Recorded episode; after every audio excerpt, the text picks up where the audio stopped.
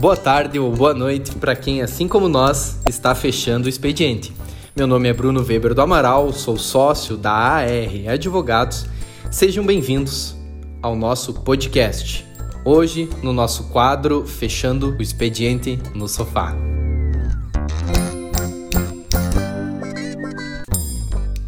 Bueno, hoje no nosso quadro Fechando o Expediente no Sofá, nós vamos falar sobre o filme O Tigre Branco. Inicialmente foi uma indicação do William e rapidamente eu vou dar aquela sinopse que deixa o filme todo totalmente em aberto para a gente dando os spoilers uh, conforme a gente for conversando. Então esse é um filme da Netflix que conta a história de um ambicioso motorista indiano que utiliza a inteligência, a astúcia e também alguns métodos controversos ou até mesmo criminosos para escapar da pobreza e ascendendo o mundo dos negócios. Mas aí, gente, vocês indicam ou não indicam o filme? Eu até já indiquei, né? Então eu uh, com certeza indico. O filme, até eu assisti ele e não, não estava pensando em trazer em trazer pro Fechando Expediente, mas acabei gostando do filme e nós, no momento que a gente estava discutindo uma temática, eu sugeri e acredito que né, tenha, tenha agradado os meus sócios também, não sei, né? Será? Será? Boa Mas noite. Eu... Opa, desculpa te, atrapalhar, William, já me atravessei porque não é bem assim, né? Não, pode falar. Capaz. Uh, pessoal, eu também achei ótimo o filme, acho que ele traz discussões bem interessantes, uh, que inclusive nós vamos debater no decorrer do podcast. E eu também indico. Como eu falei já para vocês dois, não é o meu estilo de filme, mas eu gostei. Gostei e acho que a gente tem muito a debater sobre ele.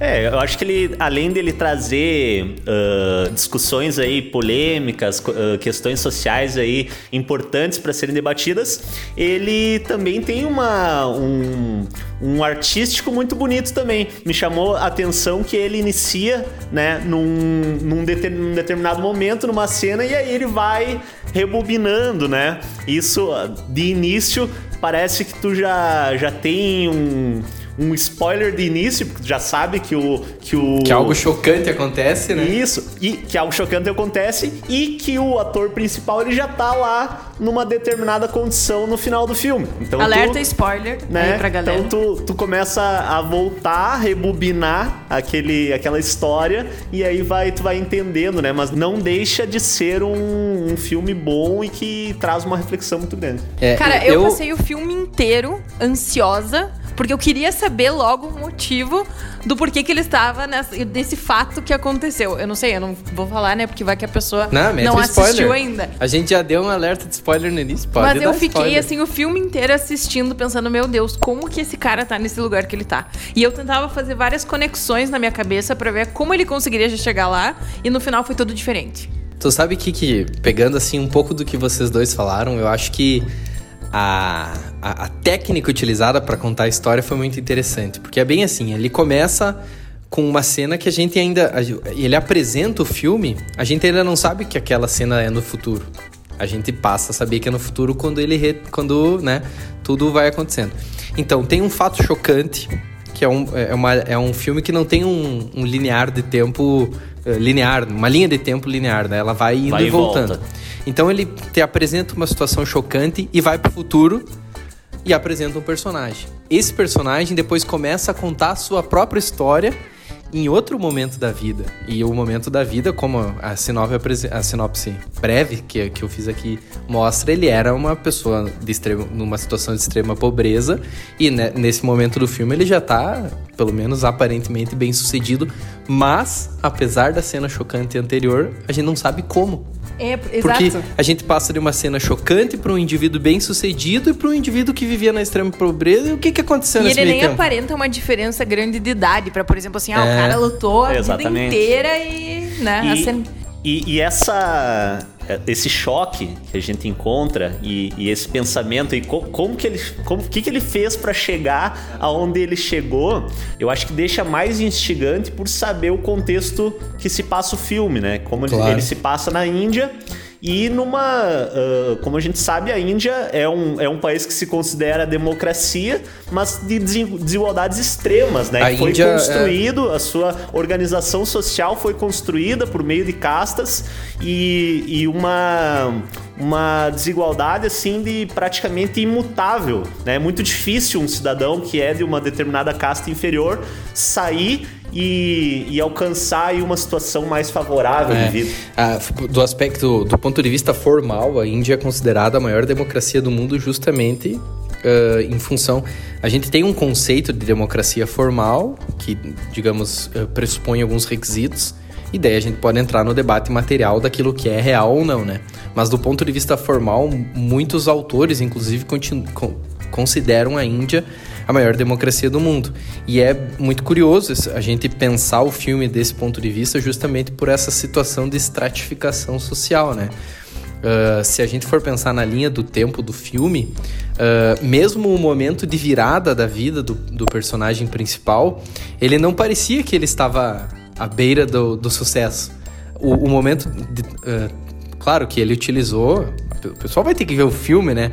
Mas a forma com que ele atinge o sucesso, digamos a sua independência financeira, é, é tão radical em uma, uma sociedade de estratificação que há cinco minutos antes ele era. Ele ainda estava na, na pirâmide, né? Na base da pirâmide. Bastou um evento chocante, questionável, para ele conseguir construir a sua saída. E aí é um, é, uma, é um paralelo com a realidade interessante, né? O que é necessário em uma sociedade estratificada para a pessoa ascender na vida, para a pessoa conquistar suas liberdades que em teoria são democráticas?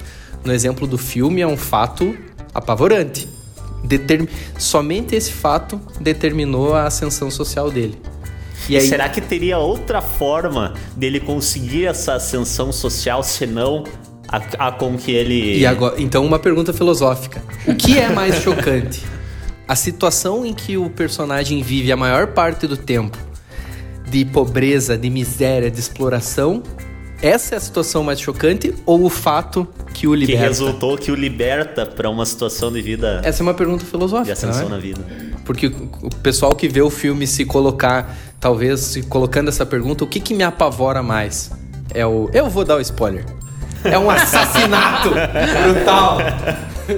Dei o spoiler. É um assassinato não fosse o assassinato por ele cometido, ele não teria uh, ficado, né? Não, não, primeiro, ele não seria perseguido pela polícia, porque está lá nos cartazes procurados, e segundo, ele não seria rico, não teria conquistado sua liberdade financeira. Mas é um assassinato que determina esse salto na pirâmide social indiana. O que, que é mais chocante? Uma coisa que também é chocante, que eu considero válido a gente mencionar que para o pessoal se situar, né, a história do personagem principal, ele era muito pobre, morava no vilarejo na Índia e ele começou a trabalhar para uma família que dominava. que dominava aquele vilarejo, etc. E ele se tornou muito leal digamos assim, aos aquela família. Enfim, ele trabalhava de motorista. Só... só... que ele passa por muito perrengue é, é isso que eu ia dizer. Ele não se torna leal. Ele é leal. Ele é leal, Pela exato. situação da sociedade, pela, pela questão das castas que ele falou, desde sempre, ele nunca questiona a sua posição. Ele é leal e ponto. Exato. Mesmo sofrendo todo tipo de impropério. Me e... parece que, que ele tem, assim, uh, ele tenta... Ele aceita que o destino dele é, é, aquilo. O destino dele é ser servo, é servir para aquela família. E ele ainda se sente mais do que os outros do vilarejo por ele ter tido a chance de ser motorista. E... De ser um servo direto é, dessa e família. E ele acha né? que tá sendo bem tratado durante o filme, quando na verdade a gente vê que é um absurdo tudo Nossa, que ele faz. a gente fica se remoendo de ódio. Mas eu acho que em um determinado ponto, isso vai acontecendo aos poucos no filme, ele começa a, a identificar que ele nunca vai chegar que ele nunca vai conseguir. Ele vai caindo na real, né? Exato, poucos. ele vai caindo na real. E, e por isso que eu, eu achei que torna, torna o filme tão, tão fascinante assim, que o, o, o ator ele transparece isso. É. Ele transparece essa lealdade e ao mesmo tempo tu consegue ver que ele tem ali um momentos de ira. De durante ira, filme, exato, exatamente. Durante ele, o filme não, ele vai mudando a expressão, ele né? Ele não aceita o sistema. É, A atuação do, do desse personagem principal é sensacional, porque ele é de uma. Eh, toda essa humildade, essa, a pureza, é, né? É, na a pureza, ele, ele transparece com- numa inocência. Sim. Que, e ela, essa inocência, ela é, talvez seja o ponto fundamental justamente para a sociedade conseguir se estruturar em, na mais absoluta exploração entre seres humanos, né? Porque se não fosse, inclusive ele faz essa reflexão ao longo, ao longo do filme. Ele faz a comparação com as galinhas no galinheiro que sabem que estão vendo as suas irmãs, sei lá, serem pegas da galin do galinheiro e mortas ali pra fazer uma sopa e tal, e elas ficam ali, sentadinhas no galinheiro. E ele fala que para a sociedade se estruturar dessa forma é necessário que o povo esteja nesse mesmo grau de, não sei nem dizer, de amortecimento, né? De, de não se reconhecer enquanto explorado. E aí, é- eu volto à minha pergunta filosófica. No momento que ele reconhece essa exploração, chavlau. E até É. uma das viradas de chave foi quando ele começou a conviver com os outros motoristas e começou a se perguntar como que eles ganham tanto dinheiro e vivem assim de uma forma um pouco melhor, bem É. pouco melhor. E daí ele começou, bom, então a partir de agora é isso que eles fazem, é isso que eu vou fazer. E entrou no ritmo do, daquele sistema, né, que existia ali, que tava posto, na verdade. Mas eu acho que com uma inteligência e com uma astúcia Ah, muito maior. maior que do que a dos certeza. outros motoristas, né? Então, eu acho que a gente pode fazer uma ligação aqui até com o, com o nome do filme, que é uma, é uma, uma metáfora que, que é explicada no início, que é a metáfora do tigre branco. Né, que um professor do, do Baurando, o personagem principal, fala num determinado momento, quando ele ainda é criança, que ele é um tigre branco. É um animal, né, um ser que só nasce uma vez a cada geração. Então, por isso ele seria uma pessoa tão inteligente, seria tão ah, determinado a alcançar seus, seus, seus objetivos, né? E eu acho que se tu for ver, fazer uma, uma análise do contexto da Índia, né? É a, a, a organização social de castas não permite que uma pessoa ah, cresça, que uma pessoa ascenda ao poder.